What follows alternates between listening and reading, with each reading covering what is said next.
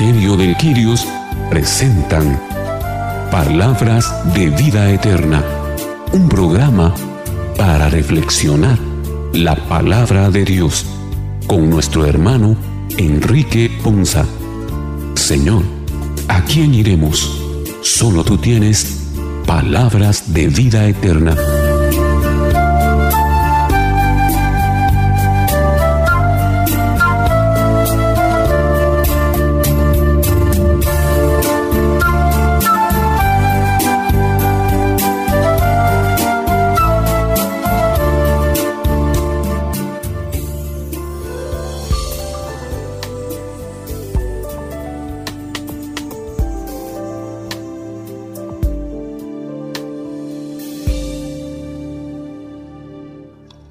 Que el Señor les bendiga hermanos, qué bendición para nosotros en este tercer domingo de Adviento. Llegar hasta ustedes con la alegría propia de este domingo que es un domingo gaudete, un domingo de alegría en el que con ese gozo que el Señor nos llena el corazón, pues agradecemos ese privilegio de poder llegar hasta ustedes con las reflexiones de las lecturas de la liturgia correspondiente a este tercer domingo de Adviento. Iniciamos entonces nuestro programa dándole la bienvenida a los hermanos que felizmente hoy participan de este programa. Así que le damos la bienvenida a nuestros hermanos y nuestras hermanas. Carmelina Shahil, María Teresa Peñate, Evelyn Mendizábal, Ana María López, Enrique Ponza, Padre Víctor González, Odilia Pastor, Boris García, Julia Camel y Fernando Martínez. Y como siempre, hermanos, vamos a iniciar agradeciéndole al Señor por esa bendición que nos regala de ser parte de este programa en este domingo tan especial. Vamos a iniciar entonces poniéndonos en manos del Señor con la ayuda de nuestro sacerdote Padre Víctor González. En el nombre del Padre, del Hijo, del Espíritu Santo. Amén. Ven, Espíritu Santo, llena los corazones de tus fieles, enciende en ellos el fuego de tu amor. Envía tu Espíritu para darnos nueva vida y renovarás la, la, faz de la tierra. Dios que iluminaste los corazones de los hombres, enciende el fuego de la luz de tu Espíritu y gozar para siempre de tus consolaciones. Por Jesucristo nuestro Señor. Amén. Derrama, Señor, tu gracia en cada uno de nosotros. Pon tu palabra en nuestras bocas y que podamos poder proclamar dentro de ti la palabra para anunciarla y hacer un mundo nuevo. Amén. Este tercer domingo de Adviento ha sido llamado desde hace siglos Domingo de Gaudet o Domingo de la Alegría. La Iglesia nos invita a alegrarnos porque ya está cerca el Señor. En medio de un mundo con tantas distracciones, no está mal que los cristianos escuchemos esta voz profética que nos invita a la esperanza y a la alegría. Basados en la buena noticia de que Dios ha querido entrar en nuestra historia para siempre, la liturgia de hoy es un mensaje que nos llena de ese regocijo. Por medio del profeta Isaías, en su versículo 35, del 1 al 6, 10, Dios promete por medio del profeta Isaías, del capítulo 35, versículos del 1 al 6 y 10, Dios promete que Él mismo vendrá a liberar a su pueblo. Jesús trae esta esperanza y alegría a los pobres y a los que sufren. El profeta Isaías nos llena de optimismo al comparar la vida del campo y de la vida humana, anunciando el plan de Dios que es de alegría y liberación total. Lectura del libro del profeta Isaías. Esto dice el Señor, regocíjate, yermo sediento, que se alegre el desierto y se cubra de flores, que florezca como un campo de lirios, que se alegre y dé gritos de júbilo, porque le será dada la gloria del Líbano, el esplendor del Carmelo y del Sarón. Ellos verán la gloria del Señor, el esplendor de nuestro Dios. Fortalezcan las manos cansadas, afiancen las rodillas vacilantes. Digan a los de corazón apocado, ánimo, no teman. He aquí que su Dios vengador y justiciero viene ya para salvarlos. Se iluminarán entonces los ojos de los ciegos y los oídos de los sordos se abrirán. Saltará como un ciervo el cojo y la lengua del mudo cantará. Volverán a casa los rescatados por el Señor. Vendrán a Sión con cánticos de júbilo, coronados de perpetua alegría serán su escolta el gozo y la dicha, porque la pena y la aflicción habrán terminado. Palabra de Dios.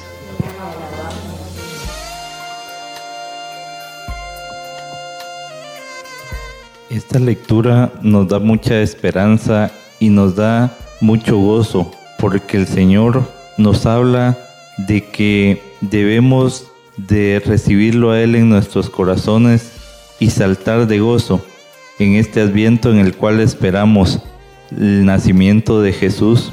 Debemos esperarlo con mucho gozo en nuestros corazones, entendiendo que el Señor nos ama y que Él quiere ver ese esplendor en nuestras vidas. El Señor nos indica en esta palabra que el Líbano el Carmelo y el Sarón serán glorificados. Y el Líbano era conocido por sus grandes cedros, el Carmelo por su belleza y el Sarón por su fertilidad. Pero además de eso, el Señor aún en las cosas bellas puede hacerlas mucho más bellas. Y es por eso que nosotros debemos de entender que la felicidad en nuestro corazón debe depender única y exclusivamente de tener al Señor en Él que el Señor realmente es quien nos redime, nos transforma y nos guía hacia esa luz que es Él. Por eso también el Papa Francisco nos dice que debemos de ser cristianos católicos coherentes, porque a cuántos hermanos hemos visto apagados, tristes, enojados, cuando realmente la espera de Jesucristo debe de ser de mucho gozo, de mucha alegría, que no sean las circunstancias de la vida las que apaguen ese gozo y esa felicidad, sino que realmente debemos de esperar a Jesucristo con tanta felicidad porque Él viene a darnos ese esplendor, viene a darnos vida y vida en abundancia y a enseñarnos que Él es el camino para llegar a nuestra salvación. Entonces esperemos este adviento con mucho gozo, con mucha esperanza reconociendo que solo en Él hay salvación y que solo y única y exclusivamente en Él encontramos esa felicidad y esa felicidad permanente. El cristiano en muchas oportunidades se da cuenta que actúa coaccionadamente. No hay alegría, no hay fortalezas, no hay decisiones, porque siempre se obtiene a reír, siempre se obtiene a dar alegría y piensa que tajantemente tiene que ser las cosas de una manera tan, tan sorprendente hacia los demás. Y eso no deja florecer, como dice la lectura del profeta Isaías. No hay alegría que se extienda no hay desierto que se descubra de, su soledad y se deje cubrir por, el, por las flores, porque cada día no hay aquella existencia que lo deja ser libre. Entonces, eso cada día nosotros tenemos que ser como los lirios del campo, la iglesia, como los lirios del campo, donde debe de haber grupo de apostolado, ministerios, donde debe de haber eh, aquella alegría de cualquier grupo que pueda existir. Y eso es la flora de la iglesia.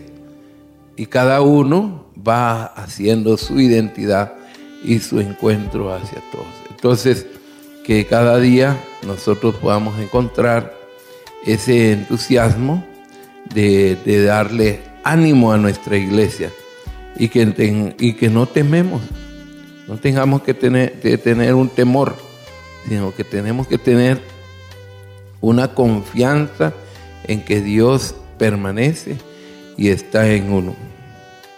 Caminar por donde Dios quiere que caminemos. Eso va dependiendo de cuánto tú vas conociendo de Dios.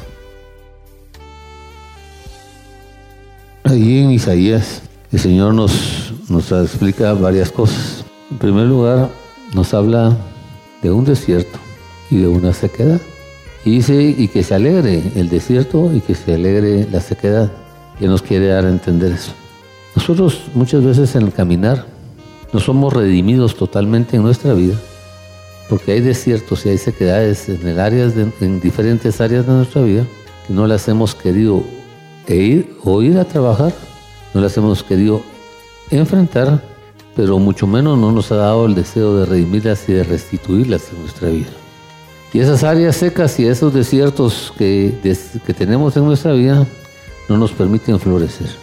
Pero el Señor dice, ahí es donde yo quiero empezar a trabajar en tu vida.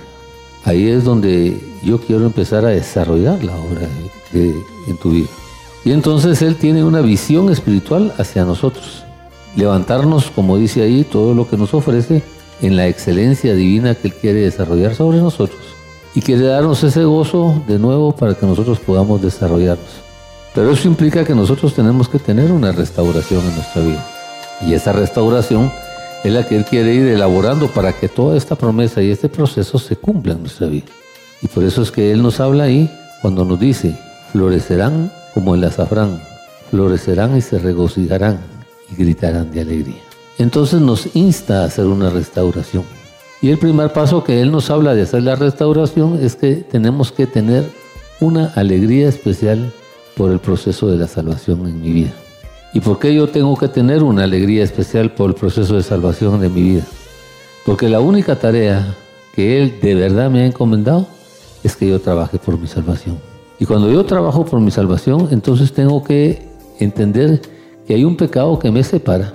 Y tengo que entender que no he permitido que la obra del Espíritu Santo trabaje en mi vida. Y entonces en vez de tener un avivamiento, sigo teniendo la sequedad y sigo teniendo el desierto en la vida. Entonces Él me reta a una conversión. Y me dice, tienes que procurar una conversión. Y cuando tú procures una conversión, entonces vas a descubrir la providencia sustentadora que tengo para ti. ¿Por qué razón? Porque dice que vas a recibir un espíritu obediente para que te sostenga. Entonces, por eso es que nos habla de dos cosas. Uno la salvación y otro el espíritu. ¿Y por qué el espíritu? Porque el espíritu es lo único que realmente nosotros vamos a salvar.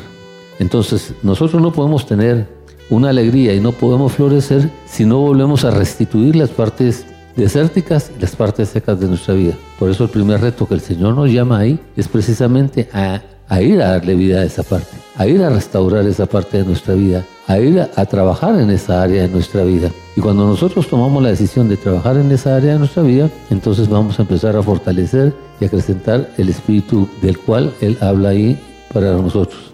Y ahí nos vamos al libro de Isaías, en el capítulo 57, en el verso 18.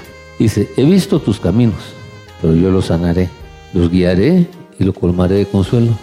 Y a los que lloran por él, les haré proclamar esta alabanza. Paz a los que están lejos y paz a los que están cerca. Yo los sanaré, dice el Señor. Entonces, dentro de este proceso, Él nos está diciendo, mira, yo sé cuáles son tus necesidades, cuál es el camino que traes, cuáles son tus aspiraciones, cuáles son tus, tus defraudaciones, cuál es, porque sé por qué estás de esa forma. Entonces lo que quiero es que te pongas en el camino, pero yo quiero ser tu guía.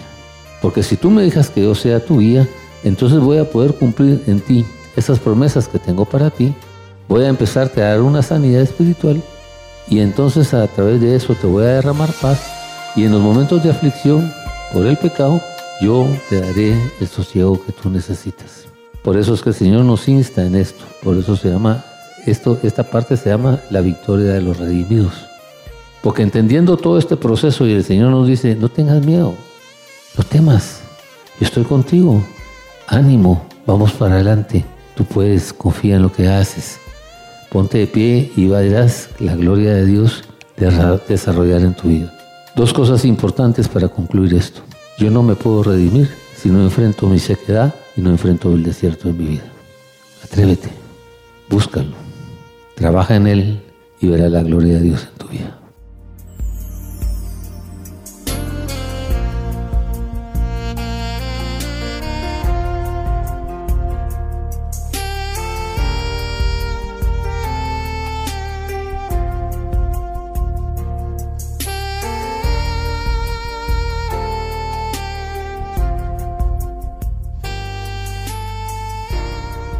El apóstol Santiago en el capítulo 5, versículos 7 al 10, nos exhorta a esperar ansiosos la llegada del Señor.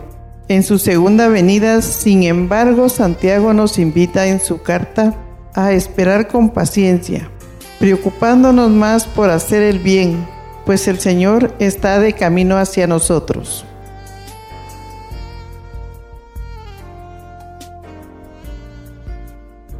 Lectura de la carta del apóstol Santiago. Hermanos, sean pacientes hasta la venida del Señor. Vean cómo el labrador, con la esperanza de los frutos preciosos de la tierra, aguarda pacientemente las lluvias tempraneras y las tardías. Aguarden también ustedes con paciencia y mantengan firme el ánimo porque la venida del Señor está cerca. No murmuren, hermanos, los unos de los otros, para que el día del juicio no sean condenados. Miren que el juez ya está a la puerta. Tomen como ejemplo de paciencia en el sufrimiento a los profetas, los cuales hablaron en nombre del Señor.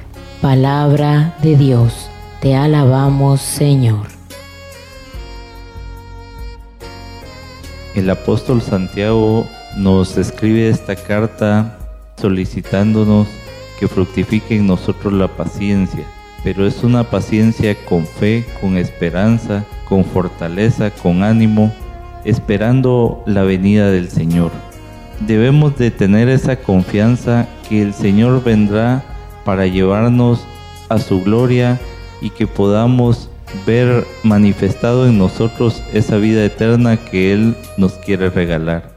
El día a día está tocando a nuestra puerta y nos está pidiendo que le abramos el corazón para que lo conozcamos, para que tengamos esa íntima relación con Él y podamos caminar hacia esa salvación que Él nos quiere regalar. Entonces, vivamos cada día con gozo nuestros corazones, aguardando pacientemente esa venida del Señor. Así también el apóstol Santiago nos pide que no murmuremos y que no critiquemos a los hermanos. Jesucristo mismo nos dice en su palabra que no veamos la paja en el ojo ajeno, sino que nos centremos en nuestra vida. ¿Y por qué nos dice esto? Porque debemos nosotros de hacer un autoanálisis para ver en qué estamos fallando, qué es lo que no nos ayuda a crecer, qué es lo que nos está apartando de esa salvación, qué es lo que nos impide caminar en el camino del Señor, qué es lo que nos impide sentir el gozo de esa espera hacia el Señor. Entonces, en esta época que es de mucha reflexión, debemos de hacer una autoevaluación tratar de enmendar las cosas que están mal en nuestra vida y ponernos manos a la obra, a trabajar por nuestra salvación con ese ánimo, con ese espíritu de esperanza, mirando hacia el cielo, viendo que Jesucristo nos espera con los brazos abiertos y que Él está luchando día con día para que nosotros le demos la oportunidad de entrar en nuestro corazón, para que no cerremos la puerta a ese llamado que Él nos está dando y nos pone como ejemplo el sufrimiento de los profetas, los cuales dice hablaron en nombre del Señor. Ellos entendían muy bien el plan de salvación que Jesucristo nos quiere dar y lo pusieron en práctica en sus vidas. Tomemos entonces como ejemplo de todos esos profetas, así como de todos los santos que nos regala nuestra amada iglesia como ejemplos de ese sufrimiento, pero de esa labor con esperanza y con gozo, caminando hacia el camino del Señor para lograr nuestra salvación. Es interesante la exhortación que nos hace el apóstol Santiago al inicio de esta lectura en donde nos enmarca la palabra paciencia y es que entendiendo esta palabra que tiene por definición que es la capacidad de sufrir y tolerar desgracias y adversidades o cosas molestas u ofensivas con fortaleza sin quejarse ni rebelarse. Esto es lo que nos dice, es la invitación que nos da el apóstol Santiago y nos dice muy claramente hasta la venida del Señor, es decir, durante toda la carrera de nuestra vida como cristianos. Y nos invita a esto para que por medio de nosotros, dando testimonio, de esos frutos por los cuales, como dice, que somos árboles para que nosotros podamos dar de verdad esos frutos que nuestros hermanos de comunidad, que nuestros hermanos de nuestro trabajo, de nuestro trabajo en los ambientes donde nosotros nos desenvolvemos, puedan ver que de verdad nosotros estamos dando ese testimonio de que realmente Jesús vive en nuestros corazones.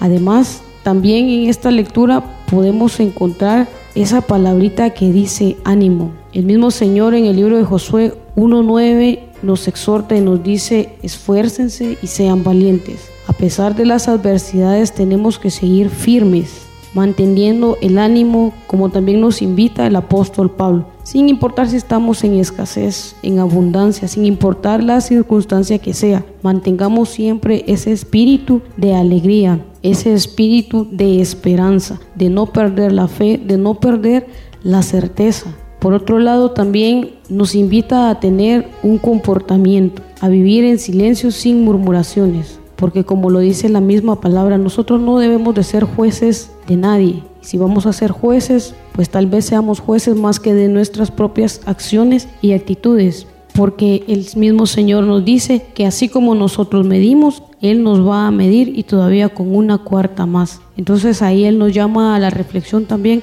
a no murmurar, a no hablar de nuestros hermanos ni de nuestras hermanas, sino más bien que seamos apoyo para ellos, también animándolos a seguir adelante. Y claramente nos invita a que veamos en los grandes profetas que nos muestran las escrituras como ejemplo para poder vivir en esta paciencia, en la espera de la venida del Señor. Y en este tiempo de adviento, aún en medio de las adversidades, hoy nos invitan a tener alegría en nuestro corazón. Y que, y qué más que en este domingo que es llamado de la alegría, vivamos de verdad con esa alegría en nuestro corazón, esperando ese día tan ansiado que es el día de la Navidad, en donde conmemoramos el nacimiento de Jesús, que de verdad lo podamos esperar con alegría en nuestro corazón para recibirlo, para recibir ese regalo precioso que nuestro Padre nos quiere dar, tal como es en su promesa de Juan 3:16.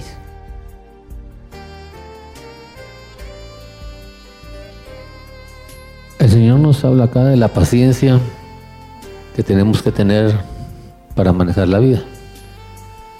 Dice, por tanto, hermanos, tengan paciencia hasta la venida del Señor. Y miren cómo espera el agricultor el que la tierra, a que la tierra dé su, su precioso fruto. Y con qué paciencia guarda las temporadas de lluvia. Aquí es un reto importante. ¿Por qué razón? ¿Cómo va a estar mi productividad? ¿Cómo he labrado mi tierra? ¿Cómo han estado mis lluvias? Y por eso es que el Señor nos invita a que revisemos eso y nos pone el ejemplo claro del labrador. Es importante que nosotros aprendamos a labrar nuestra vida. Es importante que nosotros aprendamos a trabajar nuestro interior. Pero sobre todo es importante que nosotros aprendamos a darle riqueza, a darle productividad a nuestro ser, a nuestro espíritu y nos dice que tenemos el tiempo hasta el momento de su venida. Porque en el momento de su venida nosotros vamos a empezar a, ofrecer lo que tenemos. Y en ese proceso y en ese momento de su venida pasarán muchos beneficios, habrá muchos problemas y habrá muchos sufrimientos, pero que el Señor dentro del proceso este verá la obra que nosotros estamos haciendo. Por eso nos reta a tener paciencia. Y cuando nos reta a tener paciencia, nos hace un énfasis muy grande el Señor para que nosotros podamos descubrir verdaderamente el proceso de lo que Él nos quiere desarrollar. Y nos dice, ¿cómo es que tenemos que tener esa paciencia? En primer lugar dice, vale más el fin de algo que su principio. Y vale más la paciencia que la arrogancia. Muchas veces la arrogancia nos hace perder la paciencia. Muchas veces la vanidad y la soberbia y la autosuficiencia nos hacen perder la paciencia. Y lo único que nosotros vivimos y experimentamos con esas actitudes de arrogante, esas actitudes de egoísmo, esas actitudes de soberbia, es que no hemos planificado y nos desmoralizamos nosotros mismos de la poca planificación, de la poca preparación y de la poca labor que tenemos para nuestra vida. Por eso dice el Señor, si se mantienen firmes, salvarán. ¿Y qué es mantenerse firmes? Es mantenerse firmes en un propósito, en un objetivo y en una visión que Él quiere que tengamos. Y no es nada más de venir y estar a la loca trabajando, pensando como yo quiero, creyendo como yo quiero, creo y haciendo lo que yo creo. No, hay un proceso. Y por eso nos pone el ejemplo del labrador, porque no se siembra lo que se quiere, no se trabaja como se quiere, sino hay un proceso, un método y un debido proceso para el desarrollo adecuado de la vida. Entonces, cuando no hacemos una buena planificación y cuando no estamos esperando pacientemente y no nos mantenemos firmes, los resultados y los productos que vamos a dar son malos, son insatisfactorios, porque todo lo hacemos a la brava, todo lo hacemos sin, ver y todo lo hacemos sin darnos esa, esa, esa oportunidad y esa calidad de fruto. Por eso Él nos dice ahí, alégrense en la esperanza. Muestren paciencia en el sufrimiento y perseveren en la oración. Y lo primero que hacemos es que ni siquiera entendemos qué tipo de esperanza vamos a tener y qué tipo de esperanza nos vamos a otorgar y qué tipo de esperanza nos vamos a dar. Y como nosotros no tenemos ese tipo de esperanza, por eso es que somos impacientes. Y al estar en esa impaciencia nos vienen las tormentas, nos vienen los problemas y entonces básicamente perdemos el sentido de la oración. Por eso nos dice él ahí que tenemos que ser constantes para llevar a feliz término la obra, para que sean perfectos e íntegros y que no falte nada en nuestra vida. Gran consejo que nos da el Señor ahí. Posteriormente nos invita a nosotros en Santiago y nos dice, a través de este proceso hay tardanzas que el Señor da y nosotros empezamos a clamar pensando que Él no nos responde, pensando que Él no nos escucha, pensando que Él tal vez está haciendo loco. No, lo que está haciendo es preparándonos y preparando el proceso de la venida. Y quizá nos está dando oportunidad para que nosotros realmente rectifiquemos, restauremos y empecemos de nuevo el proceso que necesitamos establecer en nuestra vida. Al entender estas partes, empezamos a tener esa estabilidad en nuestra vida y entonces empezamos a entender cómo debemos esperar al Señor, con qué propósito debemos esperar al Señor y cuál es el objetivo de esto. Por eso el Señor nos invita a todo esto. Uno, prepárate, pero prepárate adecuadamente. Dos, tienes que dar fruto. Tres, no es con arrogancia ni con soberbia, sino que es con mansedumbre, con ilusión, con esperanza, en oración. Cuatro, tienes que entender que tienes que esperar. ¿Y por qué? Y en esa espera tienes que tener la estabilidad y la seguridad de que vas a ser recompensado. Yo te invito en este momento a que rectifiques, a que veas el proceso como llevas, la productividad de tu tierra, la productividad de tu vida y qué fruto esperas dar en el proceso del caminar de tu vida.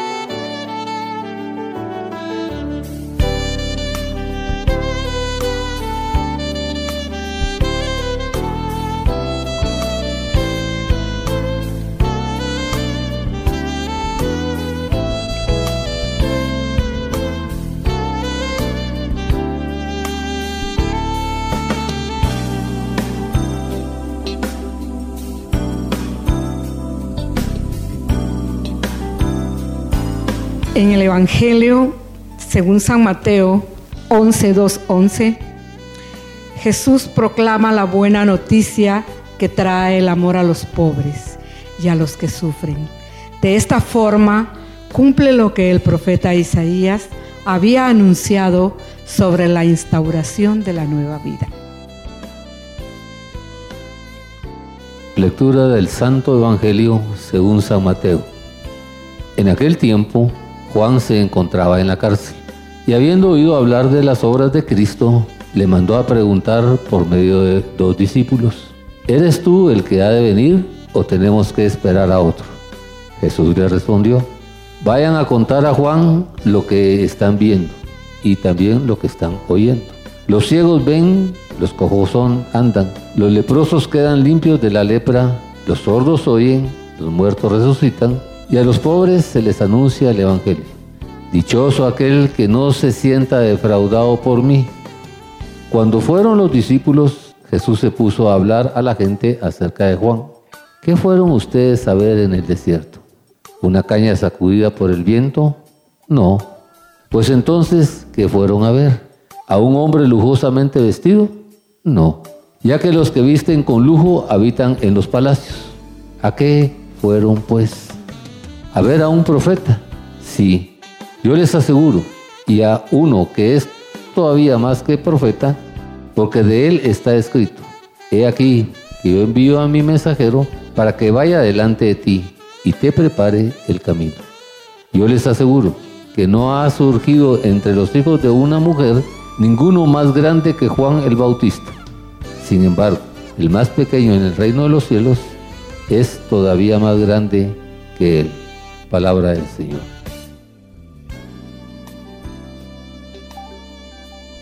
En la lectura del Evangelio de hoy, claramente el Señor nos muestra que para Dios no hay nada imposible y que muchas veces nosotros hemos tenido esta actitud de observadores y aún ya habiendo visto su poder manifestado en muchas situaciones, aún tenemos incredulidad. Aun cuando en nosotros mismos hemos visto manifestar las obras que Él tiene poder para hacer, seguimos en una incredulidad. Y por eso hoy hay una pregunta aquí. ¿Estamos defraudados del Señor? Si seguimos defraudados de Él, claramente debemos de preguntarnos ¿por qué seguimos defraudados de Él cuando Él se ha encargado de todo, de cada uno de nosotros hasta hoy? Debemos de aprender a ver con ojos de fe a cada uno de los mensajeros que el Señor envía a nuestra vida.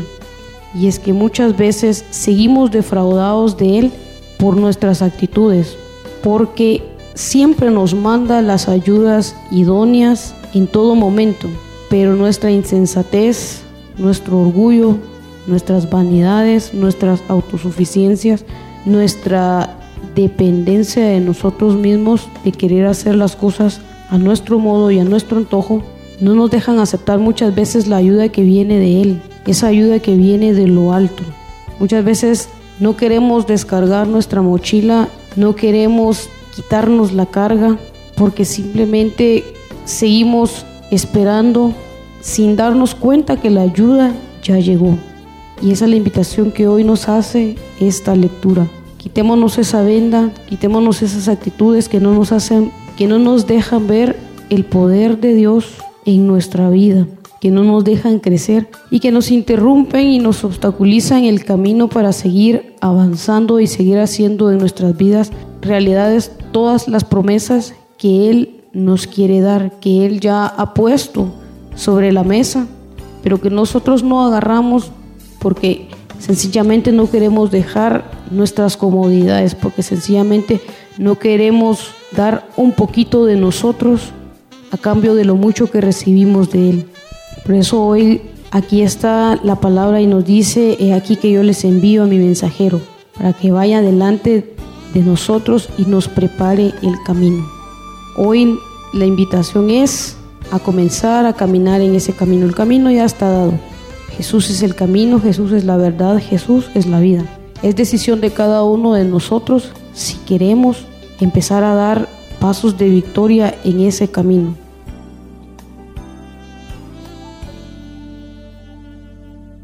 En este Evangelio, Mateo nos presenta a Juan el Bautista que estaba en la cárcel. El Evangelio nos indica nuestro mayor cuestionamiento. ¿Realmente será Jesucristo el que ha de venir a salvarnos?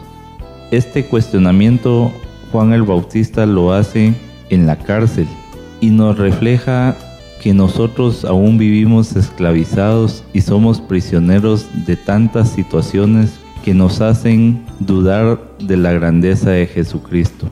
Aun cuando Él realmente viene a liberarnos de todas las esclavitudes, pero nosotros seguimos dándole más valor a las cosas materiales, a la idolatría, a otras situaciones que nos ciegan a poder ver a Jesucristo como nuestro Redentor y Salvador. Entonces el Evangelio nos invita a que evaluemos si Jesucristo es realmente el que nosotros profesamos con nuestra boca ser en nuestro corazón, si creemos realmente que Él nos va a liberar, que Él vino a salvarnos y que Él derramó su sangre por gusto o realmente por mí si valoro a Dios que Él me regaló a Jesucristo y que Él es el que me va a conducir a mi salvación. Ya dejemos entonces de dudar y de darle más valor a las cosas materiales o a otro tipo de situaciones que me están esclavizando, porque caemos en muchas depresiones y ansiedades por darle más valor a lo pasajero y no podemos ver la grandeza de Jesucristo. No lo podemos hacer vida en nuestra vida y seguimos nosotros tolerando esas esclavitudes que no nos dejan caminar hacia el camino de mi salvación. Entonces, veamos realmente si nos estamos preparando a ir en ese camino de encontrar a Jesucristo como mi Salvador o sigo dudando que Él no es mi Salvador sigo poniendo en duda todo lo que el Señor me ha dado día con día, cada despertar, cada amanecer, cada vez que me siento a comer un plato de comida. Todas las cosas debemos ser agradecidos con Jesucristo, porque Él nos las quiere dar y Él espera que nosotros podamos ir caminando hacia Él para encontrarlo a Él y lograr esa ansiada salvación en nuestra vida. Para los discípulos de Juan fueron enviados. Ese ser enviado es algo muy importante también para conocer a Jesús. Es algo que nosotros hoy en día sentirnos enviados a seguir estudiando, meditando, reflexionando lo que es la Sagrada Escritura. Y ese, ese envío también lleva una pregunta, lleva una directriz. ¿Eres tú el que ha de venir? Y esa directriz también trae una, una respuesta, el vayan, o sea, ya con una esperanza. Entonces, no solamente es de que vayan a contarle, no, vayan, díganle. Esa parte de esperanza es que todo ya se manifiesta en esa grandeza de la vida, como por decir en el sermón de la montaña. Es algo muy importante dentro de ella para que se pueda ver el, dominio que tiene el mismo Jesús en la misma tierra. Y cada uno de nosotros tenemos que sentirnos como mensajeros para poder llevar la palabra de Dios.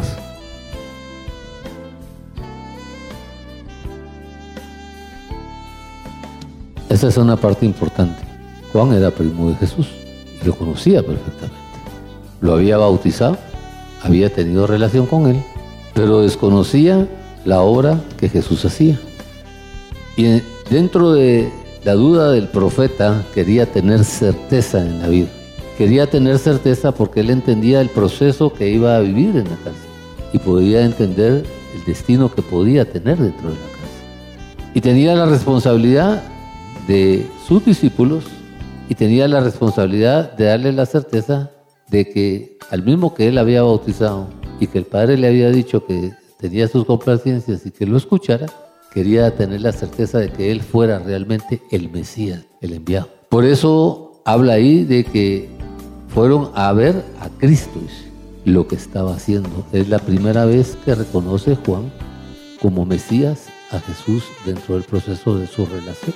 Y llegan los, los discípulos de Juan a preguntarle, a ver las obras de Cristo. Y Jesús no les contesta nada, solo les dice, vean mi testimonio y con las obras que hago pueden testificar la obra que puedo hacer, que se está haciendo. Y a través de ese proceso, entonces entendieron los discípulos de Juan quién era Jesús y les dio la certeza y les dio la seguridad para que estuvieran. Por eso, cuando Jesús dice, dichoso el que no tropieza por causa mía. ¿Por qué razón? Porque hay algunos profetas que en un celo, en un celo espiritual, son, Jesús se vuelve una piedra de tropiezo para ellos. Y ahí en el caminar de la vida hay procesos en nuestra propia vida que Jesús es una piedra de tropiezo para nosotros. Y por eso es que Él nos habla de esa certeza y de esa seguridad. Porque nosotros vamos a empezar a conocer a Jesús a través de, de su testimonio y hasta a través de, de sus obras. Y eso nos lleva a entender otro proceso más grande. Primero, la popularidad de Cristo. Segundo, la inestabilidad de mucha gente. Y tercero, cómo separa Él la riqueza de la mundanalidad con la riqueza espiritual. Por eso es que nos hace ver eso. Dice, ¿fueron a encontrar vestidos lujosos? No. ¿Fueron a encontrar tal cosa? No. ¿Vieron tal otra cosa? Sí. ¿Para qué? Para que nosotros podamos tener la visión de la obra de Dios y que no las apariencias y las arrogancias nos equivoquen el proceso del ídolo o del líder a quien queremos nosotros seguir en la vida. Entonces por eso es que al final Jesús elogia a Juan. ¿Por qué elogia a Juan? Porque durante todo el proceso de la evangelización de Juan siempre estuvo por poner al Mesías por encima de las cosas. Y entendió el proceso de levantar a Jesús cuando lo vio venir, le dijo, ese que viene no soy digno de desatarle la sandalia. Y entonces entendió Jesús que Juan siempre le había dado el lugar y que la evangelización que Juan hacía era verdaderamente en la espera de ese Mesías y en el encontrar a ese Mesías. Y por eso es que al final lo levanta. ¿Por qué? Porque dice, este hombre nos preparó para recibir bendiciones. Este hombre sabía cuál era el principio, este profeta sabía cuál era el principio de edificación, de construcción, de restauración, de edificación en el proceso que el Padre quería hacer para que me recibieran a mí, Jesús, como Mesías. Y en ese proceso, por eso le dio una aprobación divina. Y en ese proceso le, lo exaltó y le dio la certeza a los discípulos de Juan que estaban en la línea correcta de la bendición. Esto es una cosa bien importante. Nosotros tenemos que tener claridad de quién somos discípulos, a quién estamos creyendo y a quién estamos siguiendo. Cuando Jesús habla de la verdadera grandeza del profeta, y cuando Jesús habla de la verdadera grandeza de quien a ellos Él manda como profeta en la vida, dice que tenemos que tener un verdadero cuidado. Porque todo el que infrinja uno solo de esos mandamientos, por pequeño que sea, y enseña a otros a hacer lo mismo, será considerado el más pequeño en el reino de los cielos. Pero el que practique y enseñe será considerado grande en el reino de los cielos. Y ese es una, un propósito.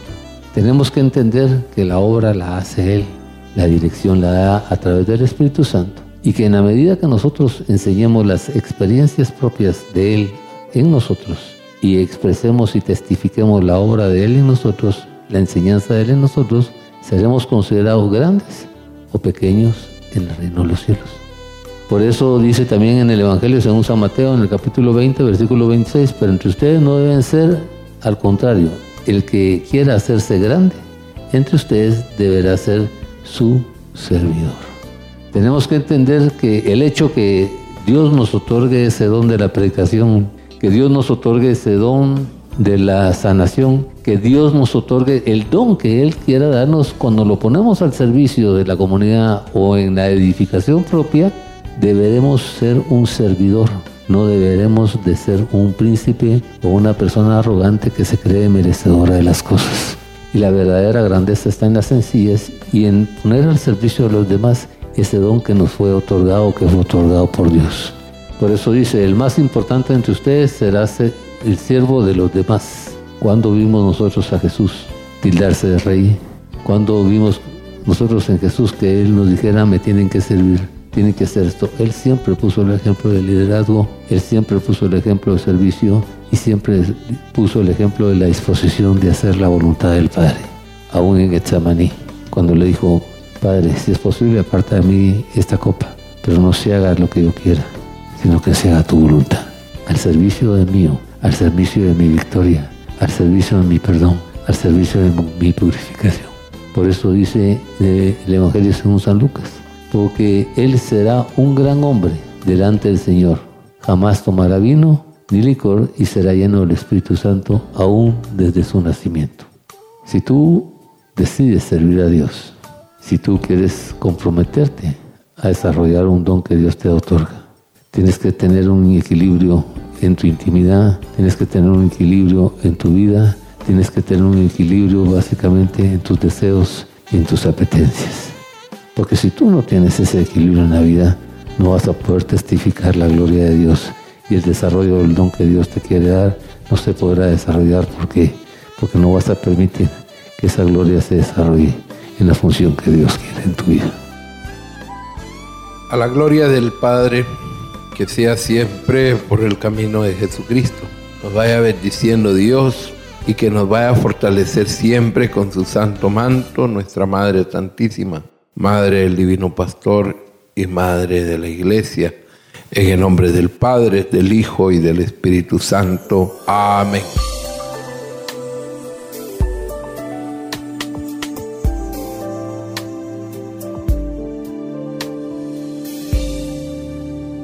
El Señor les bendiga hermanos. De esta manera estamos llegando al final de nuestro programa. Agradecemos a Dios nuestro Señor por permitirnos compartir con ustedes este espacio de reflexión. En nombre del Ministerio del Quirios, le hacemos la más cordial invitación para que nos acompañe o nos permita acompañarles en el próximo programa, su programa Palabras de Vida Eterna. Que el Señor les bendiga.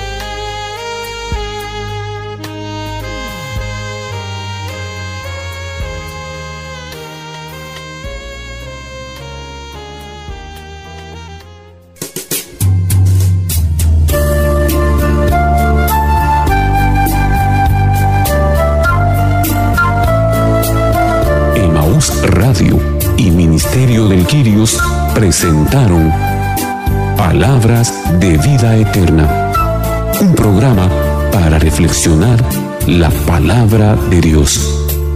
Señor, ¿a quién iremos? Solo tú tienes palabras de vida eterna. Reporte este programa a Emaús Radio o búsquenos en Facebook como Ministerio del Quirios. O visítenos en Avenida Reforma 1554, zona 9. Edificio Reforma Obelisco. Locales 8 y 9, segundo nivel. Ministerio de Quirios.